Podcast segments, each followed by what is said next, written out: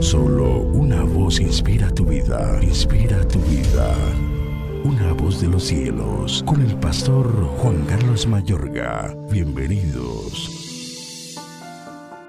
Nunca tal acontezca que nos rebelemos contra Jehová o que nos apartemos hoy de seguir a Jehová, edificando altar para holocaustos, para ofrenda o para sacrificio, además del altar de Jehová, nuestro Dios que está delante de su tabernáculo.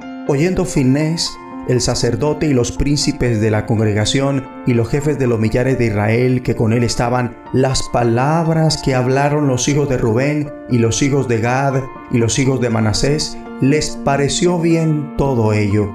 Y dijo Finés, hijo del sacerdote Eleazar, a los hijos de Rubén, a los hijos de Gad y a los hijos de Manasés. Hoy hemos entendido que Jehová está entre nosotros, pues que no habéis intentado esta traición contra Jehová. Así habéis librado a los hijos de Israel de la mano de Jehová. Josué 22, 29 al 31. Demasiados conflictos podrían prevenirse si las personas dialogaran entre sí en lugar de simplemente hablar unos de otros.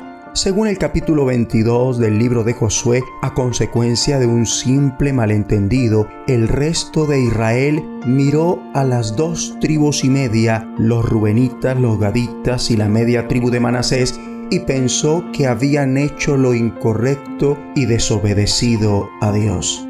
Sin embargo, en vez de ir enseguida a la guerra, ellos fueron lo suficientemente sabios como para confrontarlos y desafiarlos verbalmente. Tan pronto lo hicieron, quedó claro que sus temores eran injustificados.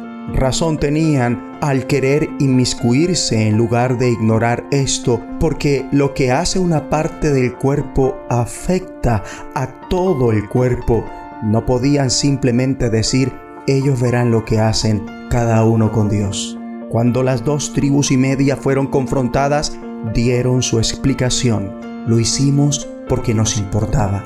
Querían asegurar que sus hijos mantuvieran la fe.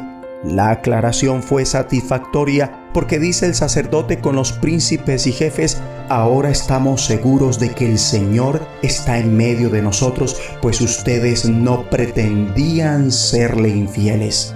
Este fue uno de los momentos en los que fue buena idea tener una reunión. Tan es así que luego de la reunión no hablaron más de ir contra ellos en plan de guerra. Amable oyente, ten cuidado de no sacar precipitadamente conclusiones contrarias u hostiles sobre otros cristianos u otras iglesias. No los ataques verbalmente a sus espaldas. Si es indispensable, arregla una reunión, confronta y escucha la explicación. Si todos procediéramos así, se evitarían muchas divisiones innecesarias y sensaciones de molestia. En este caso, admitieron la explicación que aclaró todo en vez de mostrarse incrédulos o hipócritas y alabaron a Dios. Mi amigo y amiga, sé generoso aceptando tus errores cuando te equivoques con la gente. Reconocer que estás equivocado es de grandes. Ora conmigo. Padre Celestial, te pido sabiduría para comprender discernir cuando es importante convocar, confrontar y escuchar explicaciones. Ayúdanos a evitar divisiones innecesarias y desunión.